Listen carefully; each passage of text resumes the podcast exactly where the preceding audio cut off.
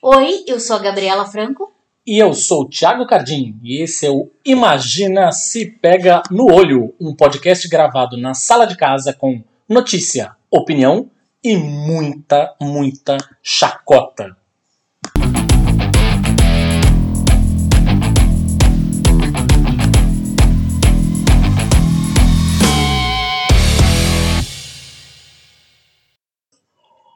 Oi, gente! Sempre quis começar esse programa falando desse jeito.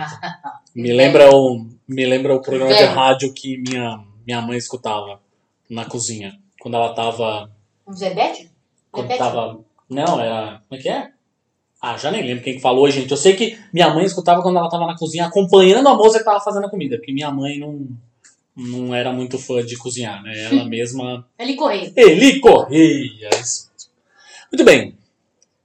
Dito isto, espero que você esteja aí, tranquilinho, na sua casa, escutando este podcast. Isoladinho. Isoladinho. Esteja escutando esse podcast aí lavando louça, ou é, Fazendo a faxina, ou de repente, sei lá, sentado no sofá, Malhando. tomando uma cerveja, malhando, enfim, fazendo os seus exercícios em casa, enfim, né?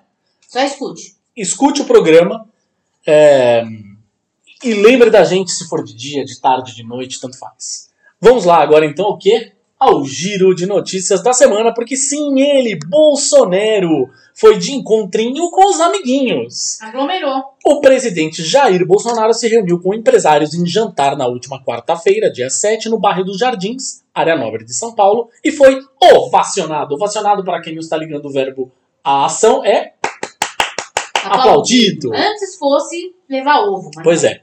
Embora temas como reformas estruturais tenham sido abordados, a principal tônica do encontro, segundo os presentes, foi a vacinação no ritmo mais acelerado possível. Não houve detalhamento, porém, de como essa intenção vai ser colocada em prática. Claro.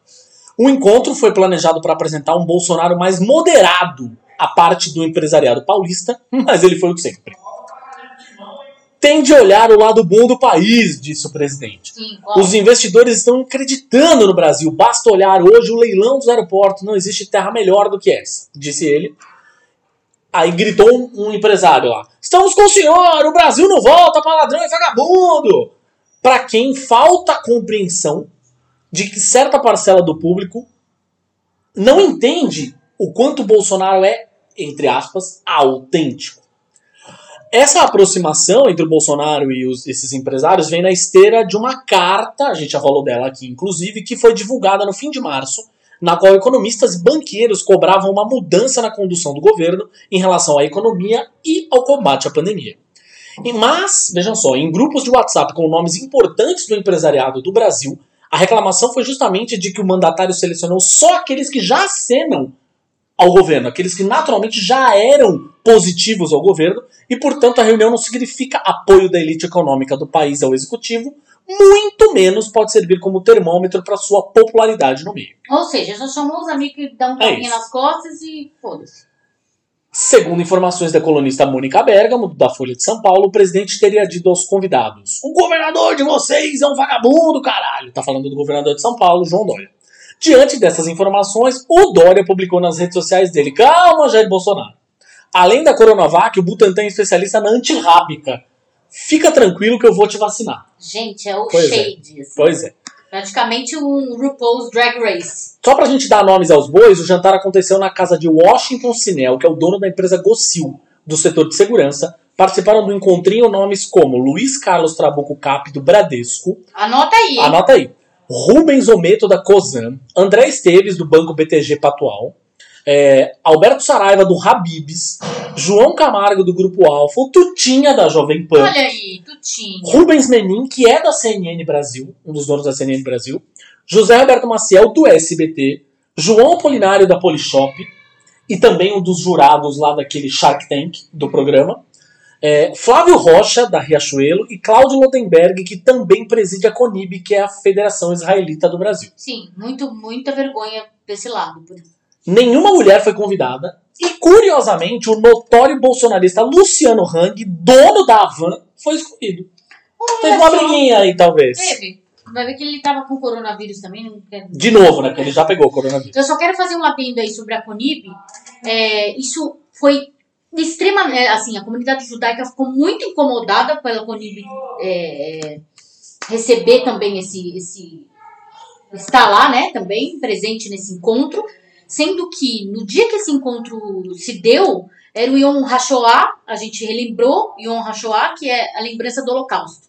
Então, assim, receber um homem desse, dar a palavra para um homem que é entusiasta da tortura, no dia do Yom HaShoah, para os judeus, assim, foi extremamente vergonhoso. Né? Foi extremamente vergonhoso. Então, assim, grande parte da comunidade judaica que está contra Bolsonaro, por incrível que pareça, existe, tá? Eu faço parte dela.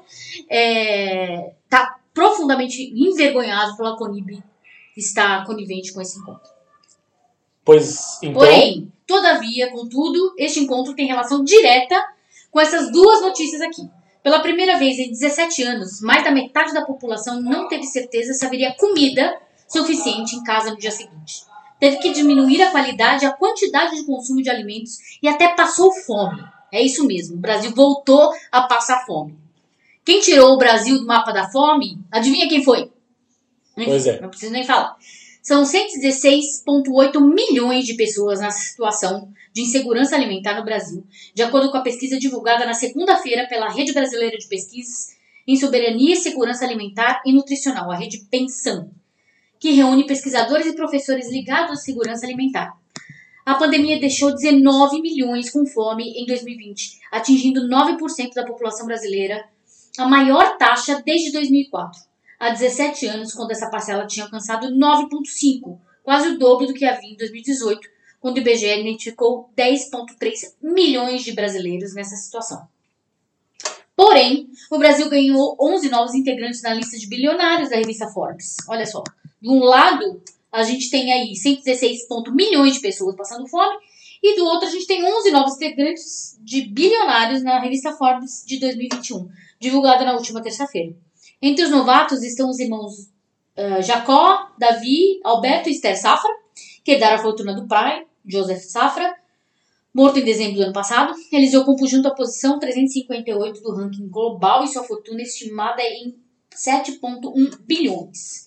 Outro novato da lista é David Vélez, o fundador do New Bank, com uma fortuna de 5,2 bilhões. Apesar de ser colombiano, ele mora no Brasil também estreia, estreia no ranking da Forbes o fundador da XP, olha só.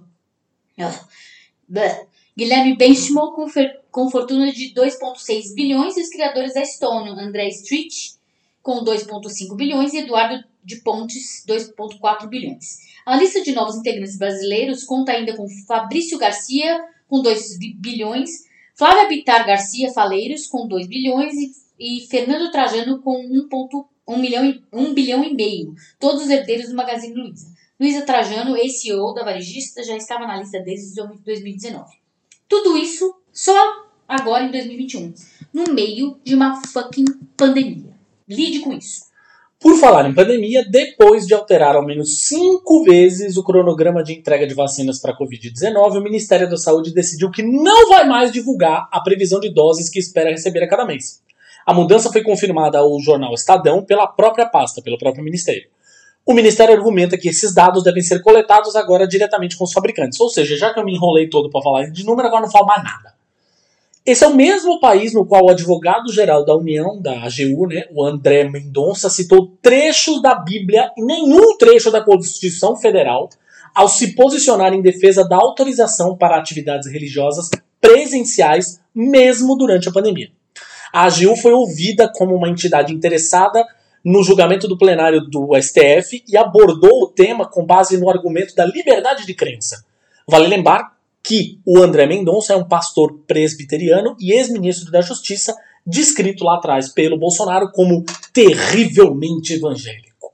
Esse também é o mesmo país no qual o Ministério Público de São Paulo, depois de várias reuniões com a Federação Paulista de Futebol e com participação do coordenador do Centro de Contingência do Covid-19, o Dr. Paulo Menezes, tomou a decisão de liberar os jogos do Campeonato Paulista sem torcida, blá blá blá. Foda-se, tá liberado. Tem no mínimo, no mínimo, 30 pessoas ali aglomeradas. Os jogadores, mais as comissões técnicas e afins.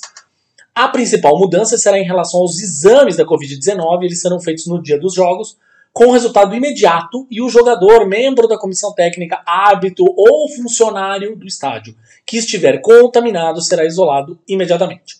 Ou seja, o Dória, ele cedeu, tá? Essas novas medidas aí vão ajudar em alguma coisa? Porra nenhuma. Pelo menos, no mínimo, no mínimo, ainda falando de pandemia, o ministro Luiz Roberto Barroso, do Supremo Tribunal Federal, determinou a instalação pelo Senado da Comissão Parlamentar de Inquérito, a popular CPI, para apurar a omissão do governo de Jair Bolsonaro no enfrentamento à pandemia. Cabe ao presidente da casa, Rodrigo Pacheco, do DEM, acatar a ordem. A decisão, em caráter liminar, foi tomada a partir de um mandado de segurança apresentado pelos senadores Alessandro Vieira, do Cidadania, e Jorge Cajuru, ele mesmo, Cajuru, Nossa, Cajuru. do Cidadania. Barroso também submeteu o assunto a julgamento colegiado no plenário virtual do STF. Assim, gente, pode acabar em pizza? É, pode.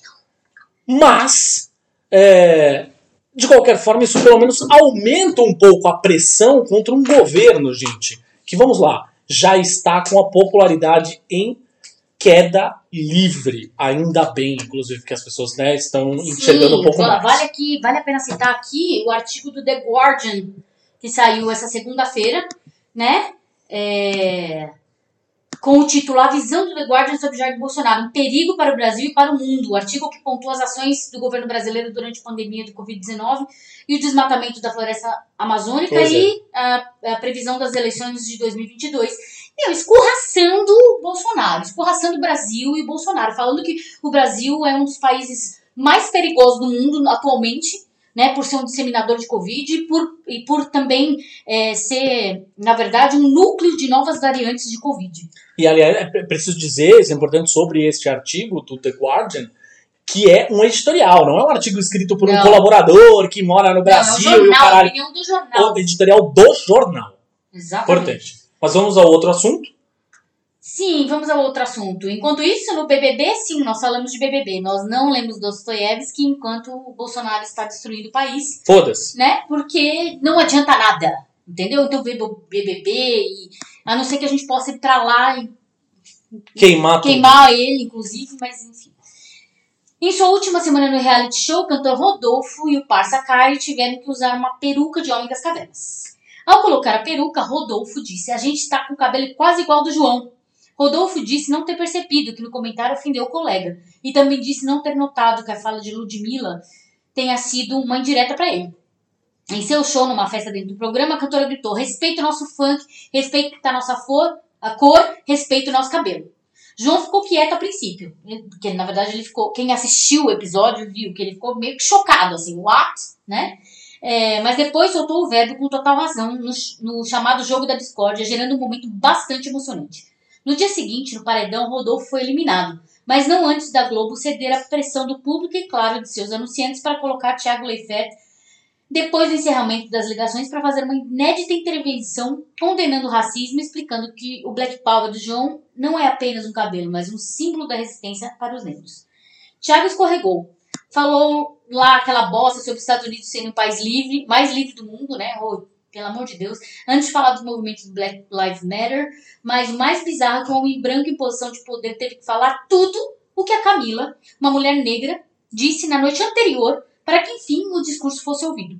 Não digamos aqui, não, não dizemos aqui que ele foi entendido, ele foi ouvido. Pois é. Né? No caso do Rodolfo, enquanto a Camila falou exatamente o que o Leifer falou um, um, um dia anterior, o Rodolfo interrompia Camila o tempo inteiro. O tempo inteiro. Pelo menos o Leifer ele ficou quieto. Né? Teve que ficar quieto, não interrompeu. Mas a gente não acha que ele entendeu. Uma coisa, no entanto, a gente queria citar aqui. Rodolfo citou que seu pai é negro para afirmar que não era racista.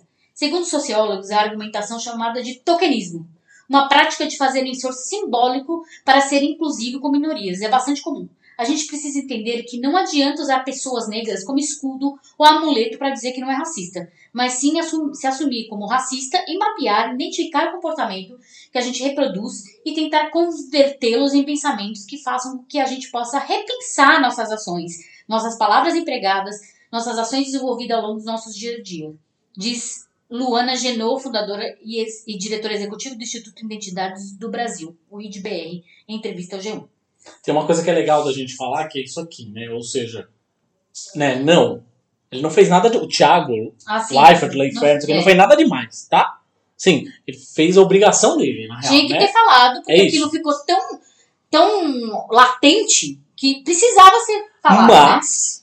Mas ele teria. é, é, mas o ideal teria sido encerrar o discurso com é por isso que você, Rodolfo, será expulso do programa. E não passar a mãozinha na cabeça dele e dizer, ah, a gente sabe que não foi por mal, que você é um cara legal, não ia fazer de propósito. Porque é aquela coisa, né? O homem branco com 40 anos tá sempre aprendendo, né? Mas aí você pega um moleque negro de 12, ele já sabe perfeitamente o que ele faz e ele é vagabundo e por ele agiu de, de, de propósito. E por é isso sempre tem que assim. diminuir a, a, a idade penal, É, tem que pra- diminuir a idade penal, porque a gente sabe que quem vai pra cadeia por causa disso vão ser os meninos negros, né? Como Ah, então tá bom. vão. Então tá bom, assim, vamos deixar de falar de BBB então?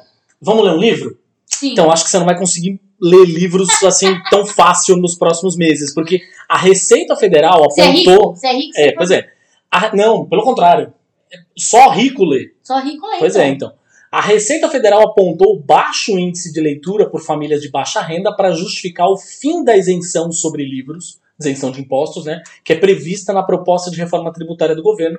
Segundo o fisco, a desoneração conquistada pelo setor em 2004 não trouxe como benefício a redução do preço e o aumento do consumo. É uma conclusão burra, como diria Caetano Veloso, para dizer o mínimo, já que a crise econômica dos últimos anos, por exemplo, só a crise econômica, tá? Nem é levado em consideração nessa conclusão aí. Enfim, as justificativas estão no documento Perguntas e Respostas sobre a contribuição de bens e serviços, que é o tributo elaborado pela equipe econômica resultado da fusão entre PIS e COFINS, cuja alíquota será de 12%. O projeto está parado no Congresso.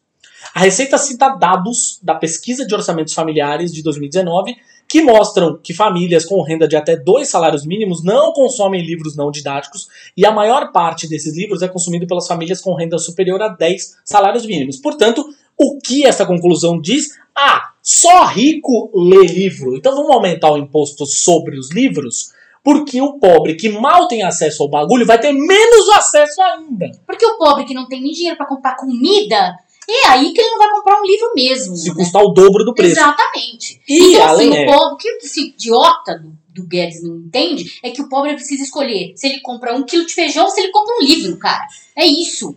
E aí ele tem que. E com aquele quilo de feijão ele vai alimentar cinco crianças. Meu Deus, não, não entra na cabeça de um cara desse? Não, não é. Mas ele não é o Chicago Boy do caralho É lá? o Chicago Boy. Enfim. Pelo menos uma. Desculpa aqui o rant, gente. Tô parecendo a Maria Flor aí. Vou, vou lançar um. Vou lançar os vídeos. Gabi Putaça com Gabi o governo. Putaça.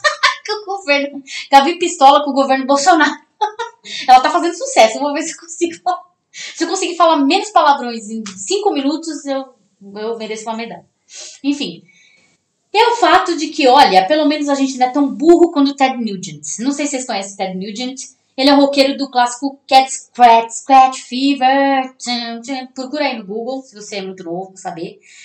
Aquele lá que é direitista pra diabo, a favor da liberação de armas, é a favor do Trump, enfim. O mesmo que durante uma live questionou isso daqui, gente, eu não acreditei quando o Thiago falou aquilo pra mim. Ele, ele questionou por que nunca rolou nenhum lockdown em nenhuma das Covid anteriores. Só na 19, que é que está acontecendo. Sim, isso mesmo. Você não escutou errado. Segundo ele, nunca teve lo- lockdown nas Covid de 1 até a 18. Mas acontece que a 19 tem esse nome porque não é a 19 Covid, é porque foi descoberta em 2019, amigo! Eu não acredito! Eu não acreditei quando o Thiago falou, não, não é, é possível, fala de novo. Eu fui ver a notícia pra ter noção.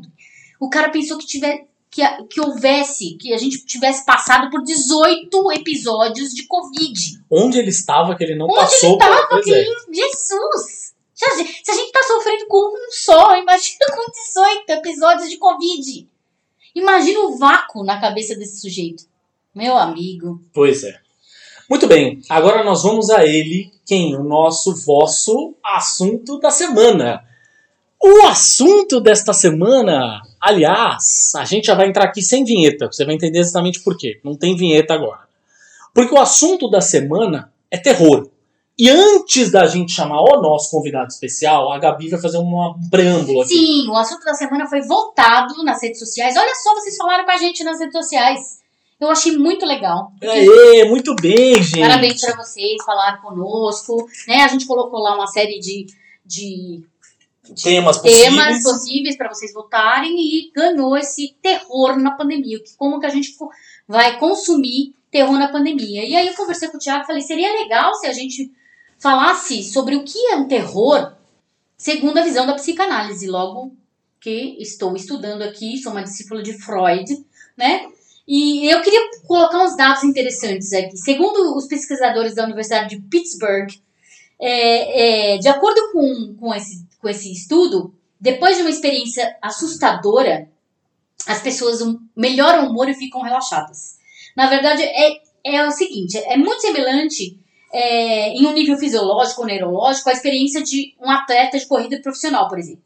Durante o momento do horror, você está lá totalmente forçando o seu sistema nervoso e autônomo para ficar ligado, né? E aí, nessa situação, quando essa situação acaba, quando essa situação assustadora acaba, o alívio faz com que uma grande quantidade de endorfina, olha aí ela de novo, seja liberada no seu cérebro e cause o bem-estar. Então você fica bem depois de assistir um filme de terror, ou seja, você passa um, um, um nervoso desgracento, né? Libera adrenalina ali, é corticoide, fica super tenso para depois que acabar o seu cérebro falar, ok, foi só um filminho, não é nada Foi demais. só um filminho. É, tá tudo bem.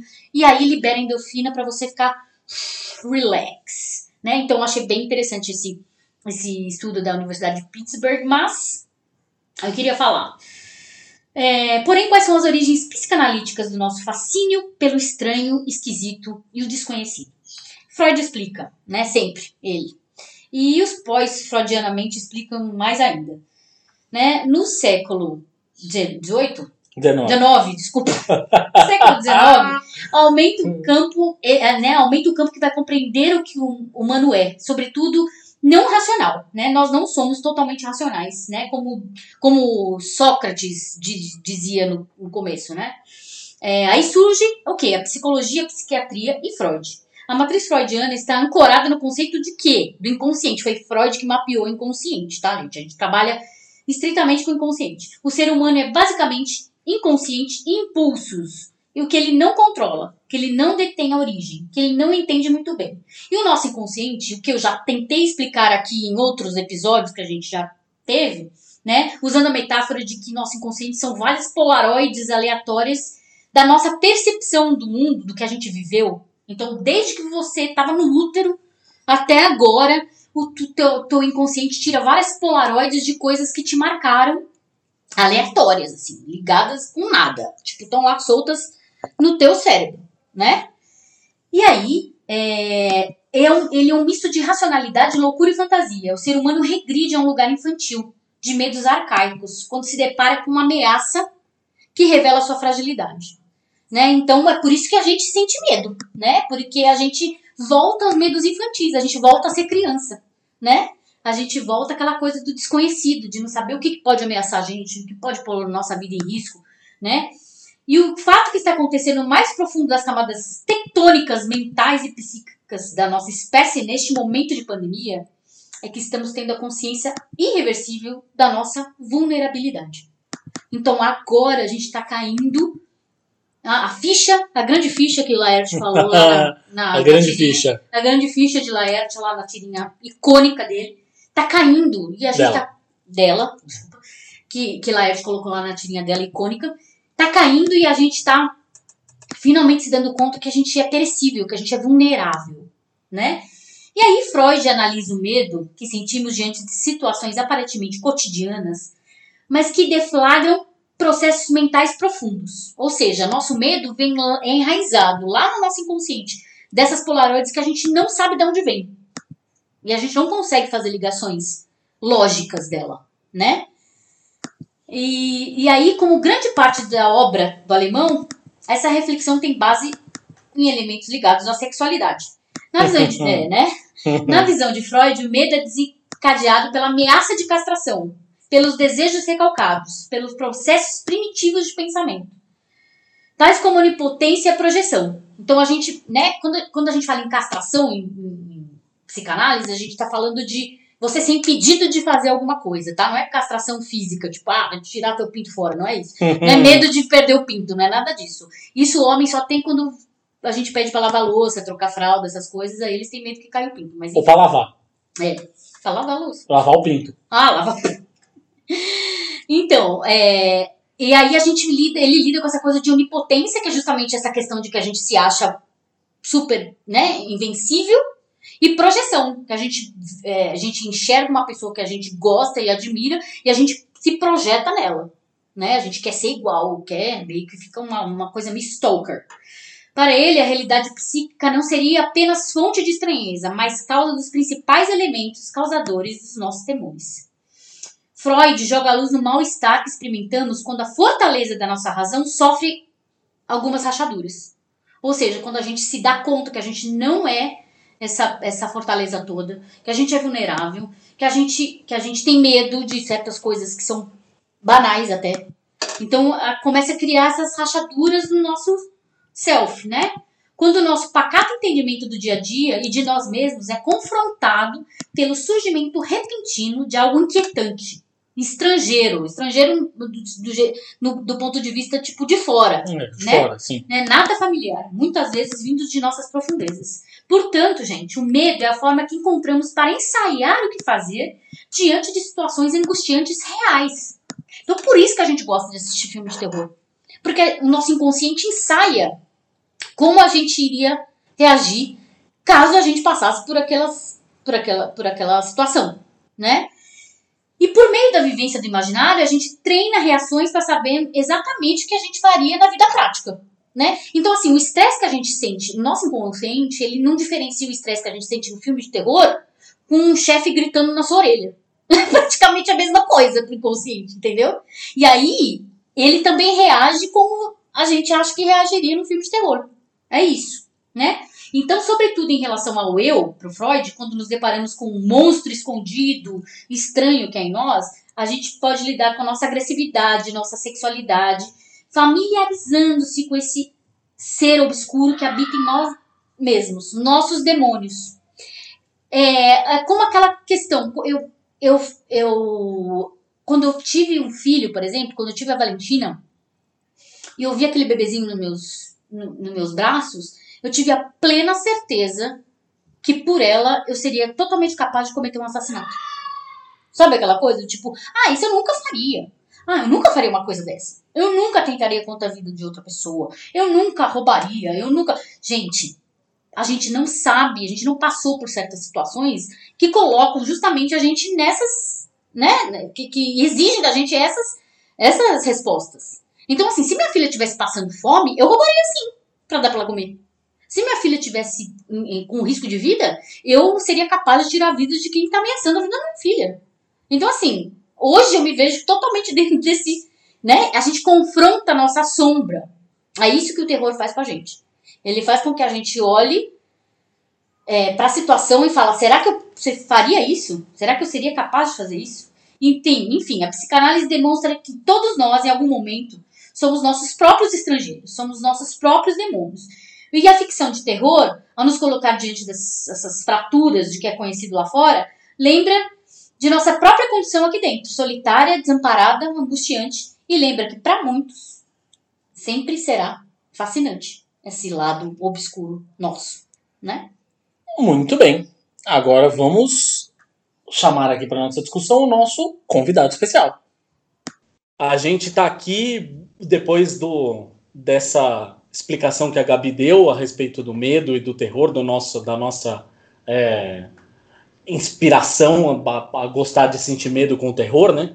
É, a gente Freud explica. Freud explica. É, a gente na verdade quis chamar aqui um, um grande amigo, alguém que é, já gravou alguns podcasts comigo. Eu já participei de podcast dele, ele já participou de podcast é, do meu podcast lá, do Asterisco, que era um pouco dele também, no fim, porque também ele era é, membro sócio integrante lá do Judão. É, mas é um cara que manja pra caralho do mundo do terror. É, e eu queria trazer ele para contribuir aqui para nossa conversa, que é o nosso simpaticíssimo Marcos Brolha. Seja bem-vindo ao Imagina se Pega no Olho. Muito obrigado, gente. Muito obrigado. Thiago, muito obrigado. Gabi, valeu aí pelo, pelo convite. É um prazer enorme estar aqui com vocês. Gravando de novo, né? A última vez, a última vez que a gente gravou um podcast foi justamente o, o podcast sobre Godzilla lá atrás, talvez? Foi sobre o Godzilla. Você vê a gente agora saindo Godzilla vs King Kong. Foi quando saiu o Rei dos Monstros que a gente gravou aquele podcast pro meu podcast, que é o Filmes de Maldito do, do, do Trash Modernizado. Foi isso. Muito bem. Bicho, é o seguinte, o nosso tema aqui, a nossa discussão, esse tema, aliás, relembrando, foi votado ao longo da semana. Escolha pelas... do público. Escolha do público. Quem é... diz que a democracia não funciona? lá. Pois é, você vê pelas, pelas redes sociais. É... Que é o seguinte: a gente está vivendo uma realidade aí fora que é tenebrosa, né? A gente sabe bem o quanto essa realidade aí fora é, tá assustadora. Quem não sabe ou quem finge que não sabe só ajuda a fuder mais o que está acontecendo. É, mas enfim, e é uma realidade que eu fico pensando o quanto ela é ainda mais assustadora do que os filmes, não só filmes, né, enfim, mas os filmes, os livros, é, as séries, os jogos, né, os games de terror que a gente gosta tanto de consumir. O, o, Marcos adora, eu também gosto bastante. A Gabi já não é tão fã assim de, de filmes de terror, mas a nossa filhota adolescente aqui curte pra cacete também. É... Eu sou mais fã de literatura de terror do que de filme. Eu acho que a literatura trabalha muito mais o terror. E eu gosto de terror psicológico. É. Eu não gosto de jump scare. Eu odeio jump scare. Se for pra me levar susto, muito obrigada. Eu olho a minha conta bancária. já, já sou fã, já sou fã, já sou fã, porque eu é tudo em todo todo produto midiático, todo, sei lá, texto que eu posso achovalhar o jumpscare eu o faço. Pois é, é, é, muito fácil, né? É uma coisa muito, muito básica. Né? Não, não é, é quase como você usar câmera lenta em filme de ação. Pois é, tipo o Snyder Cut aí. Tipo, basicamente o Snyder Cut. Olha aí o Snyder Cut. A gente vai acabar. a, gente, a gente vai acabar que nem era lá na época do, do asterisco do Judão, que tudo era motivo pra gente falar do Batman vs Superman. Aqui tudo a gente acaba desembocando numa cutucada no Snyder Cut, mas enfim. Mas deixa eu. O filme de terror do ano, gente, pelo é, amor de Deus. Ele se encaixa bem em terror, mas não é bem isso que a gente. É, a, a, discussão, na verdade, aqui que a gente quis levantar é o seguinte: o quanto a gente que gosta de consumir esses produtos de terror, né? É, do gênero terror, o quanto a gente é, se, se se emociona ou se assusta ou se sendo que a realidade lá fora se envolve, se envolve, acho que esse é o melhor verbo, se envolve, sendo que a realidade lá fora tá mais assustadora ainda do que as porra dos filmes. Caralho. É, eu, é, eu quero dar dois depoimentos pessoais aqui, aproveitar esse momento, arquivo confidencial. Vamos lá. Opa! O primeiro, a primeira coisa é que assim, é, o, o conhece faz, faz muito tempo mesmo e tal, e, e, e, e, sabe o quanto eu gosto de filmes de terror, e o quanto eu estudo filmes de terror, e quanto é tipo uma das maiores paixões da minha vida, né, ao lado, ao lado da música. E 2021 foi um ano, não, 2020, calma lá. 2021 foi um ano muito bom e muito prolífico para o cinema de terror. Assim, foi um ano em que, assim, para você fazer um top 10 de filme, você pegava 10 filmes que eram muito bons. E era uma briga de filmes para entrar lá. Então, foi, foi tipo assim, foi um período muito fértil e ainda nem foi aquela coisa de que a gente vai ver daqui a uns dois, três, quatro anos o que, que o reflexo dessa pandemia vai trazer para o cinema de terror. Porque uma coisa que eu sempre defendo e sempre falo é o seguinte: o cinema de terror é um retrato das fobias da sociedade colocadas em tela naquele momento que eles estão vivendo. Então a gente pega isso desde os anos 50, que era aquela coisa do medo do nuclear, do medo da invasão alienígena e o medo da paranoia comunista, que ainda bem que ficou nos anos 50, né? Não existe ah, mais. o medo da. Queria, o medo... hashtag queria. O medo da paranoia comunista. Aí os anos 70 foi aquela coisa do fim do American Way of Life, começou a surgir os serial killers. Os anos 80, de novo, aquela coisa da radiação, do zumbi, os Estados Unidos e a União Soviética na Guerra Fria, cada um de um lado. Aí depois a gente começou, assim, enfim, o cinema de terror é cíclico e ele vai pegando todos os movimentos que vão acontecendo na sociedade e transformando aquilo, alegoricamente ou não, no cinema de terror. O último movimento que a gente viu bem forte, por exemplo, foi a o, o, terror contra o Trump, né? Que começou a ter aquela coisa do racismo, principalmente ah. o terror do Jordan Peele. E aí também a gente começou a ter também as coisas do o fundamental, fundamentalismo religioso voltando muito à tona, é, xenofobia, todas aquelas coisas horrorosas que a humanidade começou, neonazismo, que a humanidade começou a florar. E aí isso foi colocando em tela. Eu acho que o cinema de terror pandêmico, zumbi vai voltar com força, todos, é, a segregação, e tudo é, mais vai comer. própria coisa de praga mesmo, né? Tipo, contágio, essas coisas, o 12 macacos, sei lá, qualquer coisa do tipo, né? De, de, de pandêmico mesmo. É, é, é isso. Super, porque reflete o tempo que a gente vai viver, tá vivendo, né? Isso, eu acho que vai voltar. Eu acho que daqui a algum tempo esse vai ser o, o mote do cinema de terror, exatamente. Isolamento, é, cárcere, pandemia, vírus, zumbi. Eu acho que isso em algum momento vai, vai, vai explodir por causa desse reflexo. Mas eu dei essa volta toda aqui para falar que quando cinema de terror foi muito, ainda não teve, não teve muitos, uma coisa ou outra, aquele host, né, que estreou até é, faz pouco tempo na Netflix, mas é do Shudder, que é aquele streaming de, de cinema de terror é, gringo, né? Eu acho que vai começar a ter umas coisas ou outras e tudo mais. E assim, eu consumi bastante filme de terror no ano passado. Esse ano eu não tô conseguindo. Eu não tô conseguindo ver, eu não. E isso é uma coisa, tipo, para mim, bem pesada, porque Sabe, Sim. não tá dando. Não tá dando. Eu tô preferindo ver alguma coisa tipo, sei lá, é, The Office pela trigésima vez, sabe? Umas coisas nesse sentido. Porque, Mas tipo, tá muito pesado. mesmo, né? Exato. E aí eu não tô afim de, de passar por aquilo. Sério, ah, de vez em quando vocês vão ver o cachorro no fundo, gente. É aquela coisa de você estar tá gravando em tá casa. Tá, tudo, bem. Vocês, tudo bem. Vocês já devem imaginar. Aqui de e... vez em quando pinta uns miados de gato, o filho adolescente passa falando, tá tudo certo. É assim, né? E, e, e, a gente tá passando pelo rebote, aquela velha história do rebote de que, tipo assim, tinha muito filme que foi lançado no ano passado, tava pronto, tava feito, tava editado, né? Agora os filmes estão sendo cada vez mais. Os filmes que eram de cinema estão sendo cada vez mais empurrados. E porque eles acham ainda em algum na cabeça dos produtores que, que o cinema vai voltar a ser o que era antes e que vai e vai ter, a galera vai ir, o filme de terror vai voltar a fazer sucesso, mas isso é outra discussão. E não tô conseguindo, cara. Não tô, não tô, não tenho a menor vontade, menor saco de sentar na frente da televisão assim, puta, vou ver um filme de terror pra eu me sentir tipo um, tipo um lixo. Porque eu gosto desse filme de terror que faz eu me sentir um lixo. Eu gosto de ser aquele filme de terror que faz eu me sentir mal pra cacete, porque eu acho que. É, eu acho que essa é a intenção do cinema de terror. Pra você dar risadinha, você achar engraçadinho, você ver as piadinhas, não sei o que, mano, tô de boas, tá ligado? Eu quero aquele que faça Sabe, puta, mano, dor, dor no corpo, sabe, quando você assiste. Não tô afim. É curioso, bicho, assim, você falando isso, cara, porque nesse. Agora lembrando, fazendo um retrospecto, você fazendo esse, esse, essa, esse arquivo confidencial aí, essa, né? Lembrando dos filmes de terror mesmo que a gente assistiu, talvez nos últimos meses, na real a gente acabou assistindo aqui em casa, a gente viu o Host, né? A gente acabou assistindo o Host. Uhum. É, mas eu tô lembrando aqui, fazendo uma retrospectiva, dos filmes de terror que a gente viu, a gente acabou vendo clássicos que é, são que quase. É, que, que, a Tina não tinha visto ainda, mas clássicos que de fato beiravam a comédia, assim, Seria. né? Tipo, sei lá. O... E ela gosta de, de gore, né? De slasher. Então, assim, é adolescente, né? Então, ela tá, ela tá meio que transpondo essa, essa barreira de uau, agora eu posso assistir filme de terror, minha mãe deixa eu assistir filme de terror.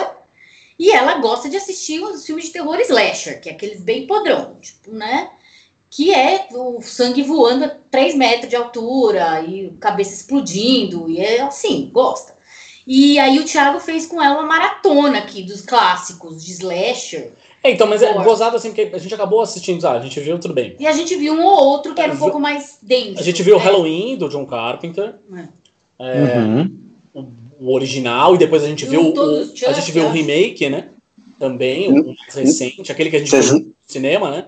Não mostrar do Rob Zombie pra ela, né? Por favor, não façam isso. Tá? Eu posso pensar nessa hipótese em algum Ah, não, já vai entrar. Já vai, vamos entrar. Sempre tem o um assunto Rob Zombie na pauta Sempre também, quando se fala de filme de terror. Mas, mas já, já falei que o primeiro filme eu nem desgosto tanto assim. Mas, enfim, a gente viu o primeiro Hora do Pesadelo, a gente viu o primeiro Brinquedo Assassino. É, enfim, a gente foi vendo, a gente viu Eles Vivem esses dias, também do Carpenter, né? Que, enfim, entrou na Netflix, tava mó. É, virou cult já. Né? É, e tava mó, mó loucura nas redes sociais, assim, todo mundo falando, puta, entrou Eles Vivem na Netflix e tal. Mas de fato a gente viu de coisas talvez que não fossem tão, né, tão soco no estômago, assim, né? Agora que você tá falando faz sentido. Eu não sei, eu fiquei bem abalada com o host. Eu fiquei bem abalada. Tipo, A host é muito bom, gente. É. Porque é nós bom. estamos vivendo aquilo. É justamente o que o, que o Marcos estava falando, né? Tipo, é um reflexo do que a gente está vivendo, do que a sociedade está vivendo. Então aquilo me pegou. Do, tipo, não, não por conta da, do, do sobrenatural, não isso, mas por conta do isolamento, de você não É. ter ninguém perto para ajudar. Então, assim, aquela angústia, que é o que um filme de terror bom gera em você, ele gera é, uma miríade de sensações, mas entre elas, a angústia, o filme de terror bom é aquele que o Marcos estava falando, que é aquele que te dá angústia, que você fala, meu Deus, nossa, eu não vou conseguir dormir, não por medo de alguma coisa acontecer, mas porque você ficou tenso durante o filme. E eu fico pensando, antes até de, enfim, antes até falar, Marcos, só conclui seu pensamento aí pra gente continuar, pra não te interromper muito. Você não precisar dar uma puta volta depois. Não, não, tranquilo. E aí a segunda foi a coisa que eu comecei a ler a Dança da Morte. Eu nunca tinha lido a Dança da Morte, aquele calhamaço de mil e de páginas do. Eu comecei a ler no meio da pandemia, né? Da hora. Muito, muito, uma ideia muito boa. Cara, não chega aos pés do que, que tá acontecendo hoje em dia. Apesar da Dança da Morte ser mais mortal, o vírus ser mortal e aquela coisa, você lê falando assim, ah, tá bom, beleza. Tipo, porque, mano, cara, você, tipo, tá vivendo um momento com aquele, tudo bem que não tem a taxa de mortalidade do Capitão Viajante, que é o nome do vírus da, da, dança, morta, da, da dança da morte, mas aí você fala, tá, cara, tipo, beleza, a gente tá vivendo isso e ainda é mais terrível você ver as coisas que estão acontecendo aí fora, você vê, tipo, umas coisas absurdas, tipo, as festas clandestinas, a galera sem máscara não tá nem aí, a gente vê o nosso governo, etc, do que tá escrito ali no livro, cara. A minha pergunta era justamente essa, no fim. O quão difícil, na real, vai ser, talvez, para os caras que estão lançando, seja os caras que, sei lá, por exemplo, o Lugar Silencioso, o 2, Bird Box. que a gente sabe que tá pronto. Não, mas eu tô falando, o Lugar Silencioso 2 tá Ah, tá. pronto e tá sendo eternamente adiado porque eles Adiado. querem lançar no cinema, blá, blá, blá, blá. É... O quanto esse filme, e eu gosto pra caralho do primeiro, hein?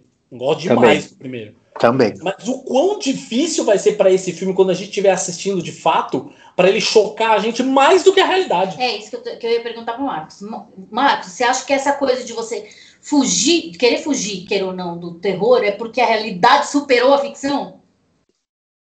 É, então, eu acho que além do fato da realidade superar a ficção, é o fato que você não aguenta mais se sentir mal. Eu acho. Eu acho que é isso, como eu falei. É, A gente tem, existe um filme do ano passado que se chama The Dark and the Wicked. É, que, gente, é absurda, do, é do, do, do, do, Brian Bertino, mesmo diretor dos Estranhos. Sim, Uhum. filmaço que já tá pra despontar como os melhores filmes da terror da década, naquela lista que a gente vai fazer em 2029. Então, 2000 e, na verdade, em 2031, porque a década acaba em 2020, 30, né? Vai acabar. Enfim, é, assim, o filme, o, o filme terminou. E, assim, eu tive que acender todas as luzes da casa. Eu tive que acender um incenso, porque era um clima muito ruim, um clima muito pesado, carniça. O tipo de filme que eu gosto, aquele tipo do hereditário, da bruxa, daquele filme que te deixa, tipo, malzão e é tipo, de possessão demoníaca. É, é aquela coisa, aquela coisa tipo treva. Eu tive que, meu, acender a luz e acender incenso, porque a gente ficou num negócio assim tão ruim, tão ruim. E, e eu não tô, não tô afim de passar por isso, porque você, às vezes você liga o noticiário, tipo, e você vê umas coisas que já te deixam tão mal. E eu acho que vai ser difícil mesmo. Acho que vai ser difícil um filme que seja um pouco mais. O próprio exemplo do, do No Lugar Silencioso 2, que tem a ver com fim de mundo, com apocalipse, com criatura, etc. Vai ter que ser um filme muito bom mesmo, para nesse momento, tipo, de falar, caralho, meu, que, que, que, que, que filme foda. É um. Vai ser um, um, um desafio, mas eu acho que ao mesmo tempo. É, os filmes que forem tratar desses temas, mesmo que alegoricamente, de pandemia e desolação, eles vão puxar o medo que não é nem inconsciente, é um medo inconsciente nosso do que a gente viveu e que vai ter vários gatilhos e que vão poder te afetar. É tipo, sei lá, filme de, de pós-Vietnã, aquela coisa de, sabe, gente que passou pelo perrengue mesmo. É, é né? Exato, porque até então, é, os filmes de terror, a gente sempre viveu muito a parte da realidade, porque, é, por exemplo, os filmes de slasher que vocês estavam mostrando aí, que vocês estavam falando e mostrando para adolescente. Cara, é muito distante aquilo de você, sabe? É muito distante o terror do. O cara tá com a máscara no campfire ali nos Estados Unidos. E mesmo muita coisa é muito distante, né? De repente Sim, a gente vai começar. É... ser possuído e vir atrás de você. Pois é, é né? Quase uma, é quase uma fábula, né? Tipo. Exato, e a gente vai assistir uma coisa que estava tá, muito próximo. Talvez um cara que assistisse um filme sobre a guerra do Vietnã, dadas suas devidas proporções, tá ligado? Ou o cara que passou por um holocausto, ou o cara que sofreu na mão de neonazista, ou até aquelas coisas horrorosas, que era tipo lá, rape and revenge. Pessoa que passa uma coisa assim, vai ter uma pá de gatilho ali, eu acho que isso pode ser um, um outro um outro eu não vou dizer uma, um subterfúgio, mas pode ser um outro, uma outra coisa que o cinema de terror pode é, vai poder tipo ativar na gente, como por exemplo a galera negra assistindo o Corra, sabe, uma coisa que tipo de repente a gente vai ver uma coisa que a gente viveu e sentir medo por causa disso até das lembranças e tudo mais. Sim, sim, é o inconsciente, né? Não só inconsciente, é uma coisa que tá como a gente acabou de falar, é o estresse pós-traumático. Você não pode lidar com o estresse pós-traumático porque você pode virar surto, literalmente, né? É, antes de você falar, eu explico o que, que, o que, que é o, o terror segundo a psicanálise, né? E a psicanálise, ela fala que o terror, ele trabalha mais ou menos com... O nosso inconsciente trabalha mais ou menos como se fosse um treinamento para lidar com a realidade. Para lidar com terrores reais, né? Então, assim, nesse caso que a gente está falando agora, os terrores reais são muito maiores. Não, a gente não viveu isso, né? Então, a gente não tem como treinar para isso. Ninguém está preparado para lidar com isso. É Mas ao bom. mesmo tempo, se você for ver um filme desse, ou seja, um cara que, por exemplo, como, como o Marcos estava falando, de agora para frente, ele vai é, usar este momento que a gente está vivendo como base, como Sim, é, como plot principal. como plot do filme dele ou, ou subplot, ou quer que seja de um filme dele, é, vai ser ao contrário, ou seja, são temores uma, que a gente já passou. É, vai ser um campo minado. Né? É isso, é isso. Tem um livro muito bom do Stephen King que chama Dança Macabra. No Brasil eles gostam de colocar dança no, no título dos livros do Stephen King, né? É verdade, né? que na verdade é um ensaio sobre o cinema de terror e a literatura de terror até aquele momento, que era anos 70, acho que ele foi publicado originalmente no começo dos anos 80, não me lembro. E aí ele fala das coisas muito interessantes que a primeira vez que eu li me marcou para a vida. Que a primeira é a questão do cinema de terror, você assiste, mas você sabe exatamente para expurgar né, esses demônios, essas coisas, e você sabe que no final das contas é fantasia. Sim. Você sabe que no final das contas a Reagan foi, é, tirou o capeta do corpo dela, o tubarão é um tubarão de, de, de, de brinquedo, a roupa do monstro da Água Negra tem um zíper. Você sabe que aquilo é o escapismo, né? O botão lá da. da, da do, do... Suspensão da descrença. Suspensão da descrença, exatamente. E aí, e ele fala até que assim, até eu não, não, não entendo muito dessa questão de, de, de, psicanálise e psicologia do terror em si, é, é, eruditamente, ou a questão acadêmica. Mas é aquela coisa de que assim, assim, a gente assiste filme de terror porque a gente sempre precisa manter o macaco na jaula alimentado de alguma forma. Sim, sim, é isso mesmo. É para lidar com os nossos próprios demônios. É isso, né? a gente não pode deixar o macaco sair. É, para saber que nosso inconsciente abriga o desconhecido. E é isso que fascina a gente. Ao mesmo tempo que a gente tem medo, a gente é fascinado por isso. Né? É, até ele usa como a gente exemplo. Não sabe o que a gente é capaz de fazer, sabe aquela coisa? Tipo, cara, e se eu tivesse uma situação dessa? É isso. Sim. Por isso que a gente gosta de filme de terror. Porque a gente fica se colocando no lugar das pessoas ali que estão aterrorizadas e pensando: será que eu seria capaz de matar? Será que eu seria, né? Tipo, tudo, tudo que a pessoa vive no filme e a gente se coloca no lugar dela. E é isso que a psicanálise fala. Nossa, eu fico, você está falando do Stephen King, eu estou lendo nesse exato momento meu livro da vez, é o Instituto. É, Sim. E, cara, é exatamente isso que a Gabi está falando. Eu tô. Eu, eu leio o livro e em diversas situações eu fico imaginando do meu filho mais novo. eu fico pensando, caralho, se fosse ele nessa situação, como que ele ia reagir? Puta, como que eu conseguiria ajudar ele, saca? E não, não teria como ajudar, porque dentro do contexto do livro, o menino tá sozinho. É, eu costumo falar que quando você vira mãe, pelo menos quando eu fui mãe, quando eu vi aquele pacotinho lá nos meus braços, eu falei assim, ok, eu seria capaz de matar alguém por ele. Simples. E aí surgiu, num pensamento mais ou menos como esse, surgiu iluminado, né? Porque o É. tava muito louco e falou, mano, eu poderia matar esse moleque, porque ele tá enchendo o saco, ele mexeu no meu, no meus, nos meus rascunhos lá de livro, o Steven King era loucão, né? O cara bebia até, sei lá, acetona pra ficar muito louco.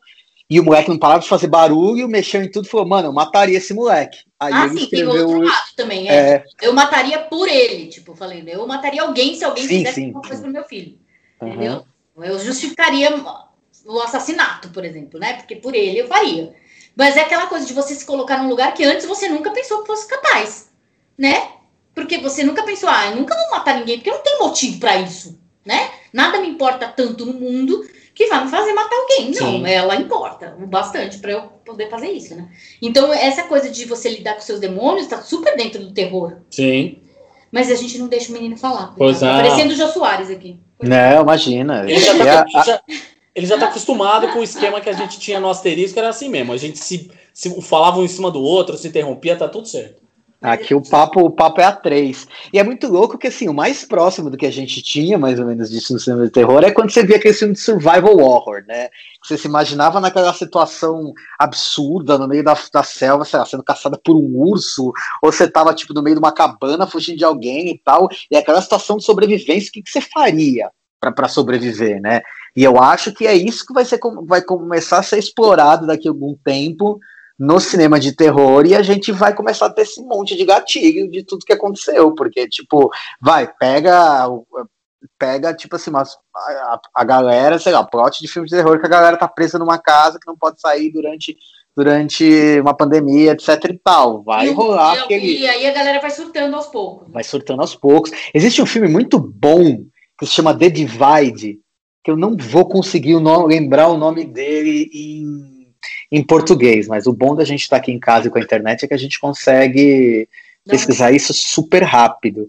Que é um filme do Pascal Laugier, que é um diretor francês, chama O Abrigo, de 2011. Aí já Ah. errei tudo. E ele não é do Pascal Laugier, ele é do Xavier Jans.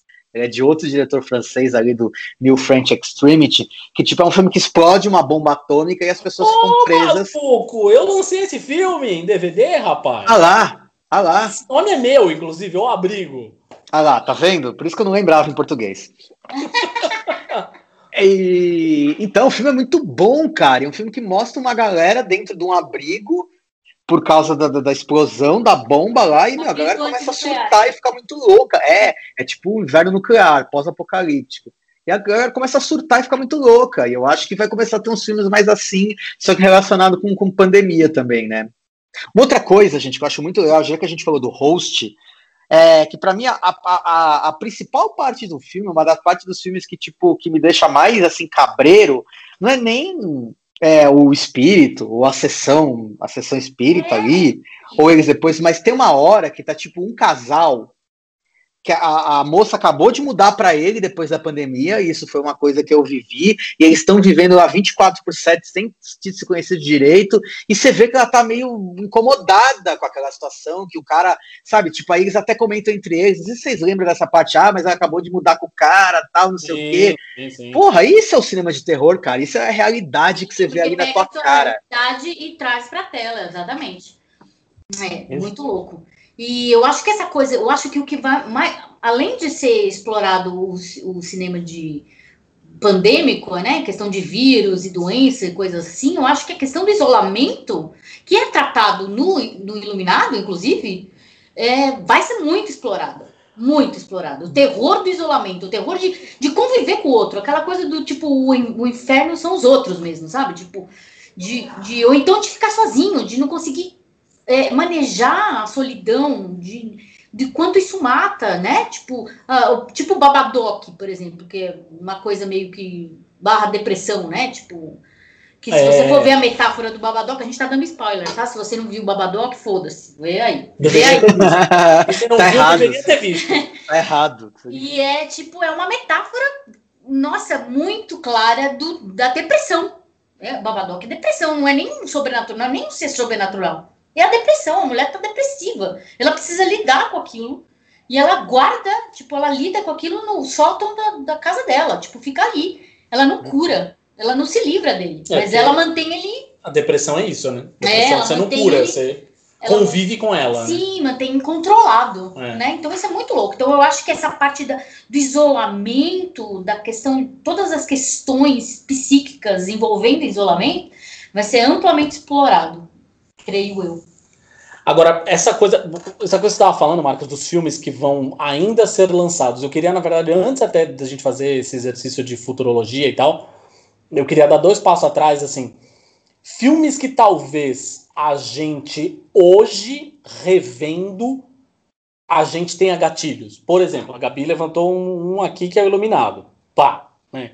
É, mas você consegue talvez pensar em outros filmes, sei lá, que a gente já assistiu, já viu uma, duas, três, quatro, cinco, dez vezes, enfim, acha incríveis, não sei o quê, e a gente, se for assistir hoje, vai falar, caralho, mano, puta, esse filme, nesse momento, não legal, assim, sabe?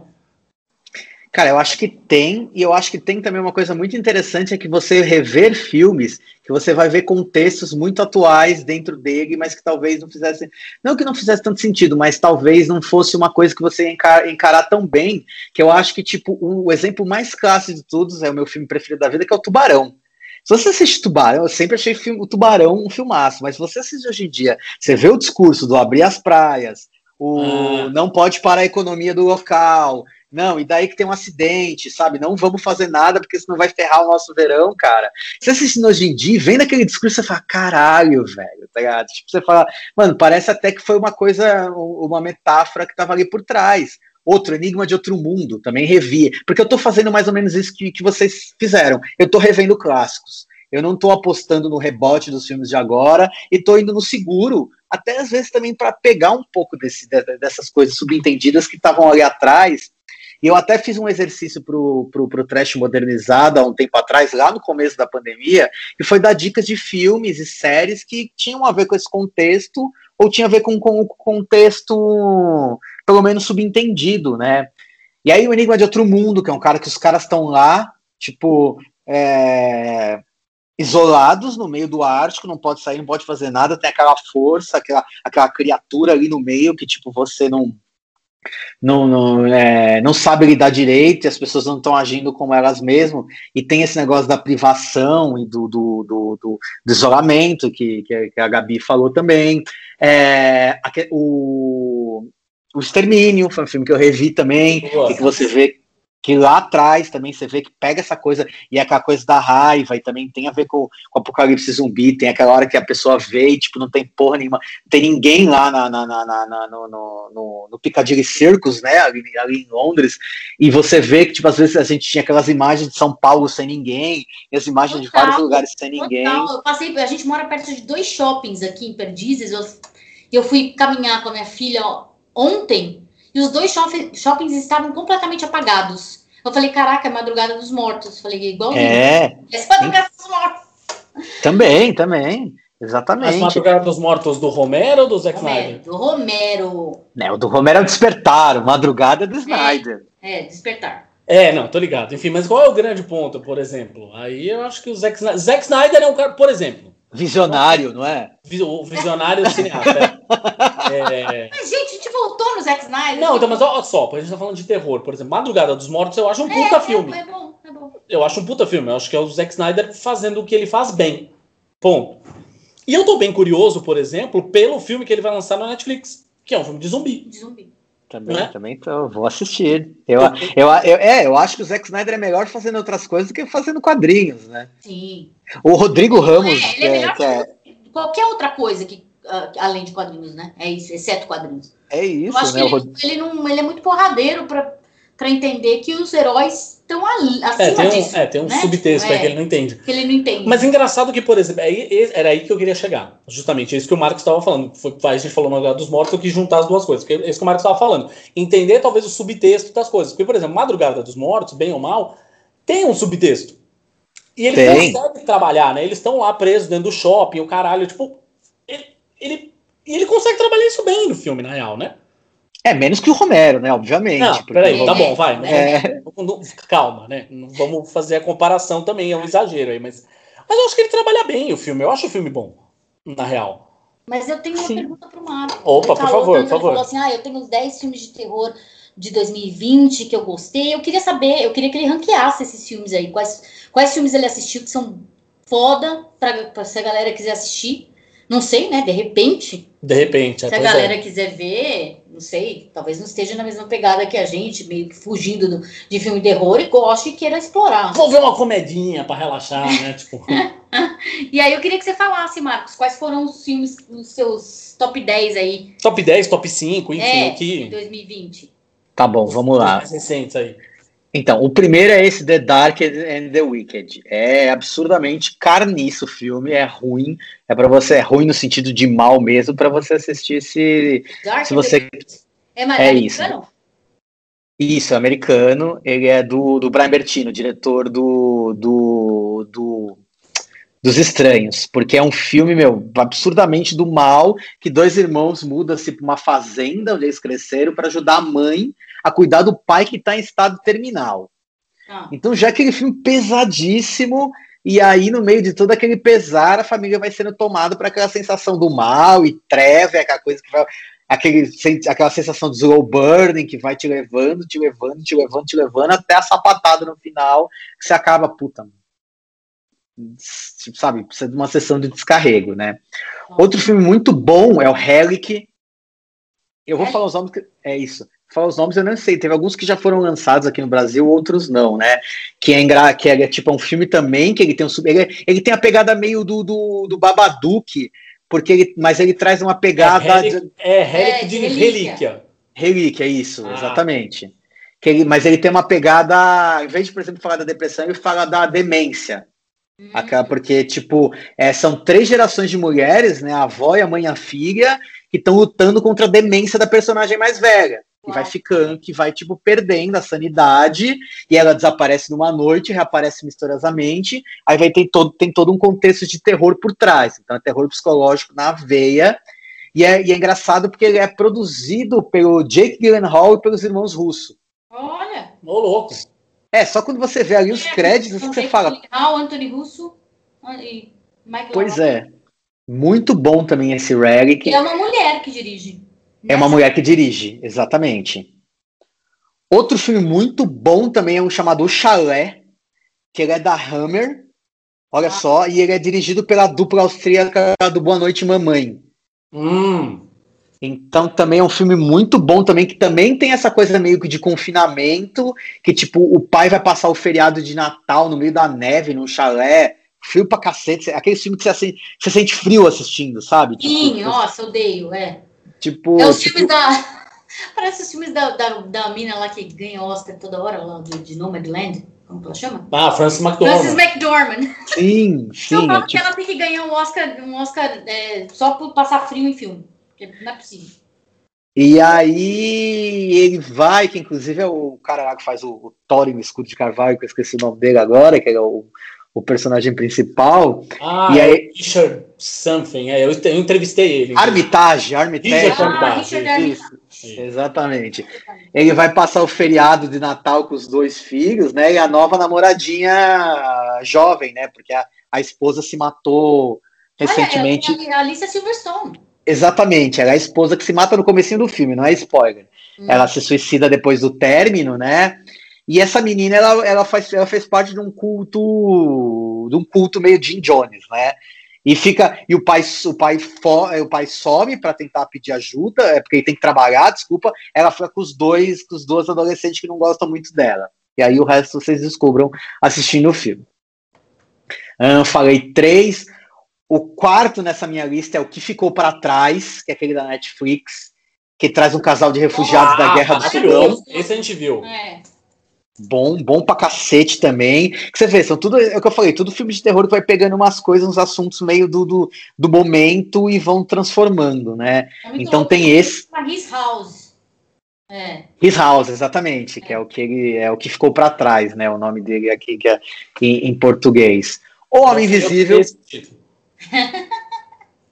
O Homem Invisível, que é muito bom também, que é o. Invisível, o a, gente viu, a gente viu no começo da, da, da pandemia, É. bem no começo, assim. Talvez É. Sim, sim. foi logo Eu vi no que cine- ficou pra cá. Nossa, Eu vi no cinema, eu acho que foi o último filme do terror que eu vi no cinema, aquele se eu não me filme, engano. então, acho que é, é- eu odiei esse filme do, do fundo do meu ser É, eu sei por, sei por, quê. por, por ser mulher. Simples assim. É, então. Então, assim, é, sei lá, eu recomendo para homens pra verem aquilo, porque mulher, aquilo é muito gatilho mesmo. Gatilho, é o que né? você É. estava falando exatamente sobre tá too close to home, sabe? Tipo, tá muito perto do, do que a gente vive todos os dias, né? De mulher que vive, de mulher que vive relacionamento abusivo, de que a gente lê o jornal todo dia, um feminicídio, e aquilo Sim. é muito pesado, pesadíssimo, bem pesado. Então, Mas, Gabi, agora a minha pergunta pra você. Mas você acha que é importante ter filme disso, botar isso na tela, igual o filme do Jordan Peele, como mulher? Você acha que precisa ter essa mensagem, ter... Ai, não sei. Eu não sei te, te dizer isso, Marcos, sabe? Porque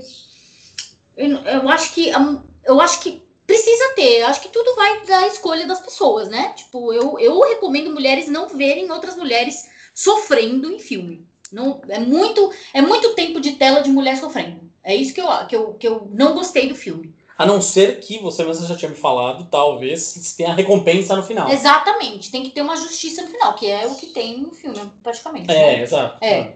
Tem que ter uma justiça no- final, porque filme que me traz muito tempo de tela mulher sendo torturada, eu, eu pego o bode, entendeu? Porque aí parece que tem um certo um fetiche ali, sabe? E aí eu não concordo. Eu acho que pode ser trabalhado o sofrimento e toda a questão de outras formas, talvez sugestão, talvez uma coisa não tão explícita, mas quando o sofrimento é explícito assim, eu fico muito incomodado, muito incomodada mesmo. Assim, não gosto de sofrimento. é, é, como é que fala? Assim, explícito, muito tempo de tela, mulher sendo torturada, não, não é legal. Não gosto, não. Justo, justo. Fala aí, tem mais um na lista aí? Tem, tem mais, tem mais. Tem o Noturno, que é aquele do Welcome to Blumhouse, do nosso amigo Jason Blum, Jason, aquela- ah, que não pode ficar de fora, né? Que é aquela, aquela é uma era uma série de filmes da, da, da coleção Welcome to Blumhouse, que está no Prime Video da, da Amazon, que foi lançado durante o Halloween, né? Acho que são quatro filmes. Esse Noturno é muito bom, que ele tem uma pegada meio suspíria, com cisne negro, com a perfeição e tal, de Ah, duas meninas gêmeas que competem entre si no conservatório musical, e tem lá satanismo envolvido no meio também. Eita. Muito bom. É, Ah, tem um outro filme também que é muito bom, que foi. Acho que esse sim foi o último, não lembro. Talvez tenha sido o último que eu tenha visto no cinema, que foi o Maria e João, o Conto das Bruxas, que é do Os, o Os Perkins, que é o filho do Anthony Perkins, né? Que é o eterno Norman Bates, né? Do Psicose, que é, ele conta a história do Maria e João, só que a fábula, né? Só que um olhar completamente diferente, né? Pegando, na, pegando mais para a questão da, da menina, né? E aquela coisa meio de folk horror e de Aham. bruxaria. Então é bem legal também Ah, legal. o, o Maria e João. E aí tem os dois, aí tem o host, né, que a gente já falou, que, que é incrível, e tem um que é sensacional, que chama Rent a Paul. É um filme bem. Ele é um, ele é um horror meio retrô da IFC Midnight, que é, é como se fosse alugue um amigo, Rent a Paul. Ah, Renda Paul. Isso. E aí, tipo, ele se passa nos anos 90 e tem um cara, tipo, um homem de meia idade, solitário, que ele vive para cuidar da mãe com demência também.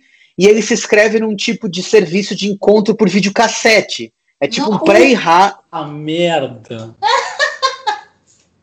Realmente é um terror. É o tipo um pré-harmony, né? Um pré-Tinder anos 90. E aí ele pega uma fita obscura que o. que é tipo, meu, um amigo de VHS. E é o cara que. E quem interpreta esse amigo dele é o Will Wheaton, né? Que é o cara lá do Nemesis do, do Sheldon Cooper, né? Do, no, no Big Bang Ah, Theory. sim, sim, que é o molequinho do Star Trek. Do Star Trek, exatamente, né? E, cara, depresaço, depresaço, porque o cara começa a ficar amigo da fita de, vídeo, de videocassete Nossa, E começa aquela isso loucura é da um terror, assim. Isso é um terror que é, que é totalmente possível, assim. Totalmente possível, cara. Essa, essa é a minha lista dos melhores filmes do, do, do ano passado. A gente falou de passado, a gente falou de presente, esses filmes, né, no fim das contas, são o presente, né, estão né, tão bem próximos aí, filmes que, né, dicas de filmes. Agora vou tentar fazer o que eu tinha falado antes, fazer, tentar fazer um exercício de futurologia. Uhum. Quem que você acha que seriam cineastas, aí pode ser desde veteranos até novas apostas e tal, que saberiam lidar bem com a situação que a gente vive hoje para transformar isso num filme? É, tipo, monte sua equipe. Tá. Eu acho que o Jordan Peele, porque ele é um cara. É o cara da vez, né? É o cara da vez, exatamente isso. E, e em tempos de, de, de, de, Black Lives Matter e tudo mais, ele foi, ele foi o primeiro cineasta é, de terror a criticar o governo Trump, né? Então ele já tem esse, ele já tem esse, esse, esse mérito. Eu acho que ele seria um cara muito. É, ele teria essa, essa essa essa essa pegada essa pegada né para fazer um filme talvez até por a, colocar até uma questão racial no meio também porque a gente sabe que tipo apesar de tudo é muito mais difícil a gente ver a gente vê reportagens recentemente de como é o maior número de negros mesmo e a questão da pobreza e estão sofrendo muito mais do que nós brancos privilegiados né eu acho que ele seria um cara eu acho que tem uns diretores novos muito bons. Essa galera, o próprio Ari Aster, o próprio. Sim.